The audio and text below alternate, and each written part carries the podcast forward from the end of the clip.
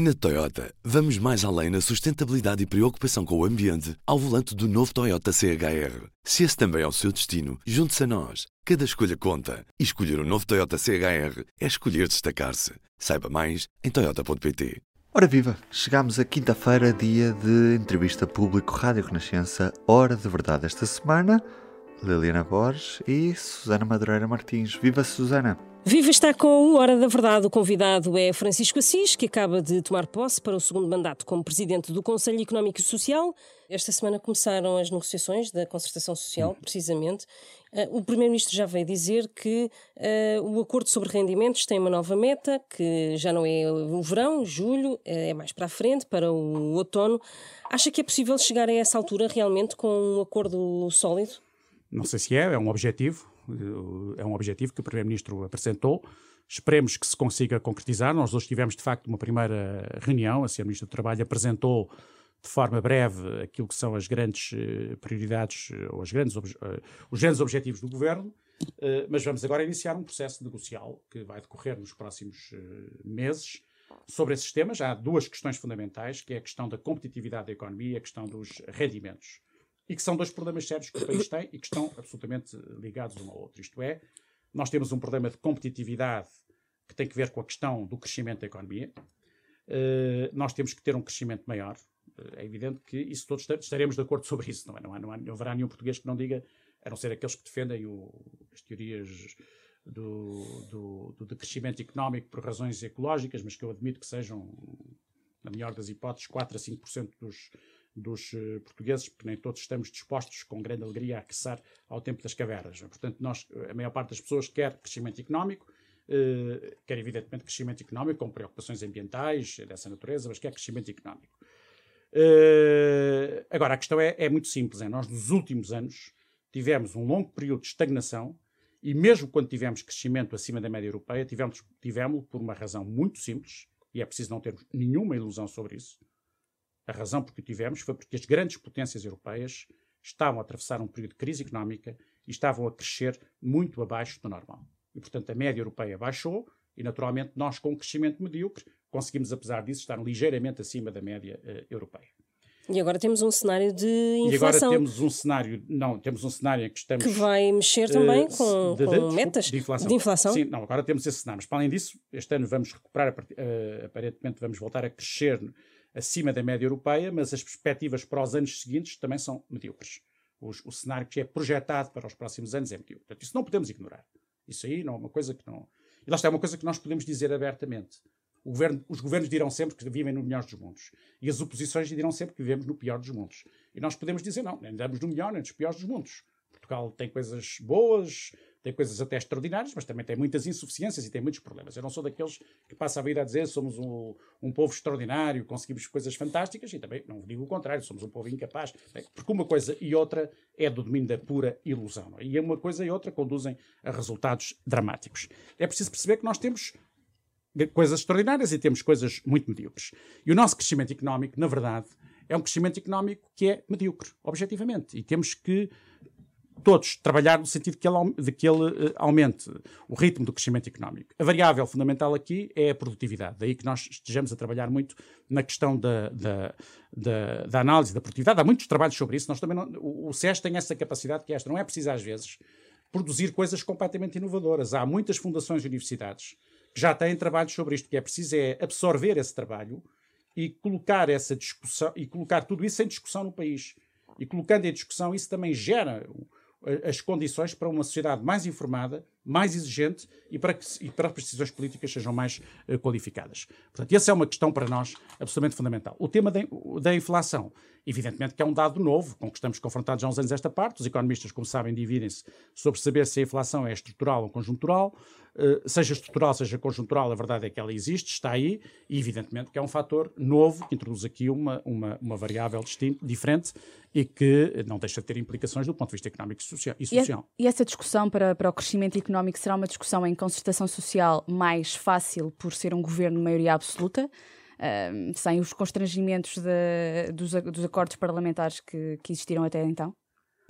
Eu admito que eu não me quero pronunciar sobre isso, quer dizer, o, a vida político-partidária é o que é, tivemos uma solução diferente, um, um quadro parlamentar distinto, agora temos outro, há estabilidade política. Há uma coisa, as, as maiorias absolutas podem, têm aspectos positivos e têm aspectos negativos, mas tem um aspecto muito positivo que é a estabilidade política, não, isso não se pode ignorar.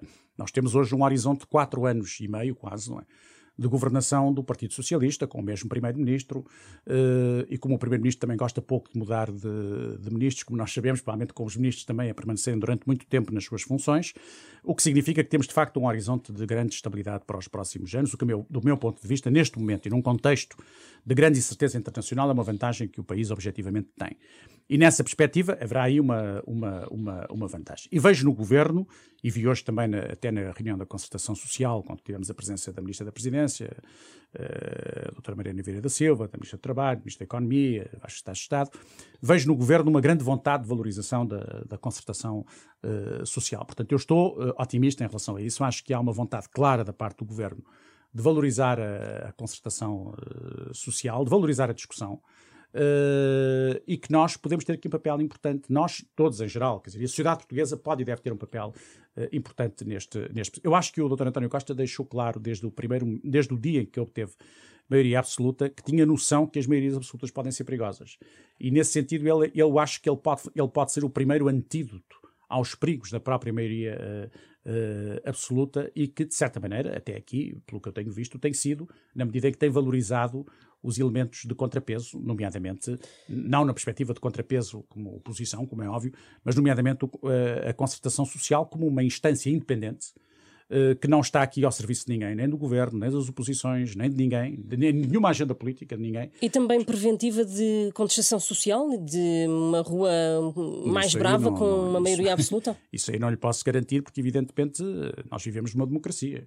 Eh, é natural que num período em que haja uma inflação significativa, em que haja incertezas, em que haja real perda de poder de compra, porque vai haver, eh, e já está a haver, possa haver alguma contestação social, mas também temos que saber lidar com isso. Isso é próprio das democracias, não, não é nenhum drama. Em maioria, em maioria absoluta não será diferente em relação não, a uma não. Uh, maioria relativa? Não, vejo que não. Veja, o Partido Socialista, eu sou, sou um pouco suspeito porque sou membro do Partido Socialista, mas não o Partido Socialista é um partido democrático. Não, não, não confundamos a maioria absoluta com poder uh, absoluto. Nem o Partido Socialista teria essa pretensão, nem no caso de a ter, o país permitiria uma coisa dessas. Não é? Portanto, não há nenhum risco nesse, nesse domínio. Os riscos que podem existir são sempre os riscos. Há riscos. Quais são os riscos? É de um, um partido com maioria absoluta pode ser sempre quais são os riscos. Primeiro, tendência para ocupar excessivamente o aparelho de Estado. Segundo, tendência para desvalorizar completamente o papel das oposições e dos uh, vários segmentos da sociedade portuguesa. Terceiro, tendência para fazer uma idolatria do chefe, da liderança política. Isso são os riscos da maioria absoluta. Eu não acho, isso existe. Esse risco existe sempre com a maioria absoluta, quer seja do PS ou do PSD o que é que contraria isso? Uma cultura democrática que existe no país e que eu acho que é hoje bastante mais forte do que era há alguns anos atrás. Segundo a própria dimensão democrática do Partido Socialista, que não é um partido propriamente onde, uh, onde as pessoas, não, onde as pessoas uh, não sejam capazes de desenvolver um sentido crítico. Eu, sou, eu próprio sou a, expressão uh, disso mesmo. É certo que um pouco isolado, mas a verdade é que, é que sou a expressão disso mesmo. Nunca fui objeto de nenhuma perseguição especial. a prova é que sou presidente do Conselho Económico e Social, portanto não, não me considero nenhum perseguido político. E em terceiro lugar, porque também não acho que seja isso que esteja na mente do Dr. António Costa, muito francamente. Ele, como todas as pessoas, tem virtudes e, e, tem, e tem defeitos, mas que evidentemente que não vejo dele nenhuma vontade despótica agora de, de, se instalar no país como uma espécie de déspota dominado que vai impor ao país seja o que for. Pelo contrário, acho que é uma pessoa disponível permanentemente para o diálogo com os diferentes setores da sociedade portuguesa. E nessa perspectiva, eu julgo que esta maioria absoluta pode, se for bem utilizada, e eu acredito que venha a ser bem utilizada, e também vão haver, para além da maioria absoluta do PS, também é preciso que os partidos da oposição uh, tenham aqui um papel ativo. E eu valorizo muito o papel da oposição. Em, em democracia, as oposições são absolutamente fundamentais. É tão digno estar na oposição como estar no poder. E a oposição, neste momento, tem tido esse papel ativo? O PSD é um partido fundamental. Está num processo de transição. transição. Portanto, eu acredito que sim. O PSD é um grande partido. Não, não... O PSD, por vezes, nós achamos. Eu sou do tempo em que era um jovem político em que o Partido Socialista achava que estava condenado a estar na oposição para sempre. Ao fim de 8, 9, 10 anos de cavaquismo, nós achávamos que estávamos condenados à oposição e subitamente regressamos ao poder. E veja o que aconteceu depois disso. Portanto, as coisas mudam. É o que pode acontecer com o pós-Costa, por exemplo. Com, isso pode sempre acontecer tudo. Portanto, e a democracia tem essa vantagem. A imprevisibilidade e a indeterminação. É uma, a grande vantagem da democracia. Portanto, eh, eu, não, não, eu acho que o PSD é um partido fundamental uh, na nossa vida democrática. É muito importante um PSD forte e um PSD com verdadeira dimensão alternativa. Eu estou certo que depois deste processo de escolha do novo líder do partido, é isso que vai uh, acontecer, uh, sem prejuízo de, das outras oposições que existem no país, que têm que se manifestar à esquerda e à direita, e que têm todo o direito de se manifestar, e que é bom que se manifestem, porque a democracia só funciona verdadeiramente se houver este, este confronto claro, visível e que as pessoas uh, compreendam sua, eh, em que as pessoas compreendam a substância dessa oposição entre quem está no poder e quem está na oposição, seja à esquerda, seja à direita, e tem perspectivas diferentes em relação ao país. É isso que faz uma, uma democracia. Nós temos um Parlamento vivo, felizmente com bons e boas deputadas no nosso Parlamento, e estou convencido que uh, vamos ter períodos bastante interessantes. Eu não acho nada que isto seja um período uh, completamente dominado pela, pela, pela, pela maioria absoluta do Partido Socialista, com certeza que esse é um elemento marcante, mas continuamos a ter um Parlamento ativo, uma sociedade civil vigilante, um país livre e, portanto, isso é que são os elementos fundamentais que devem ser devidamente realçados. Acredita que pode haver um entendimento, por exemplo, sobre a, a redução da semana de trabalho para quatro dias? Esse não é, neste momento, um tema central no debate. Ninguém apresentou nenhuma proposta nesse sentido na, na concertação social. Eu acredito que a prazo uh, isso venha a acontecer.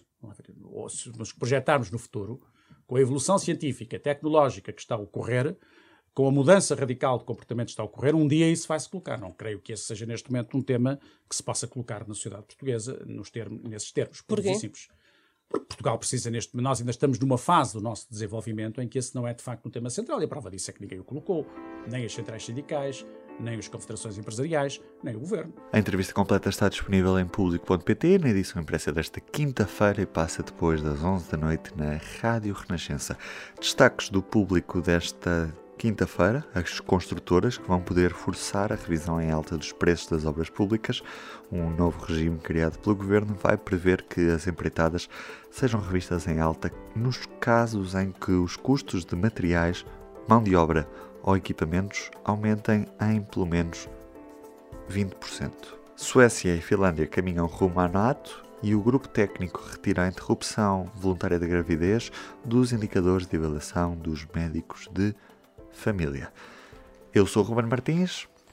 É tudo para hoje do P24. Até amanhã. O público fica no ouvido. Na Toyota, vamos mais além na sustentabilidade e preocupação com o ambiente ao volante do novo Toyota CHR. Se esse também é o seu destino, junte-se a nós. Cada escolha conta. E escolher o um novo Toyota CHR é escolher destacar-se. Saiba mais em Toyota.pt.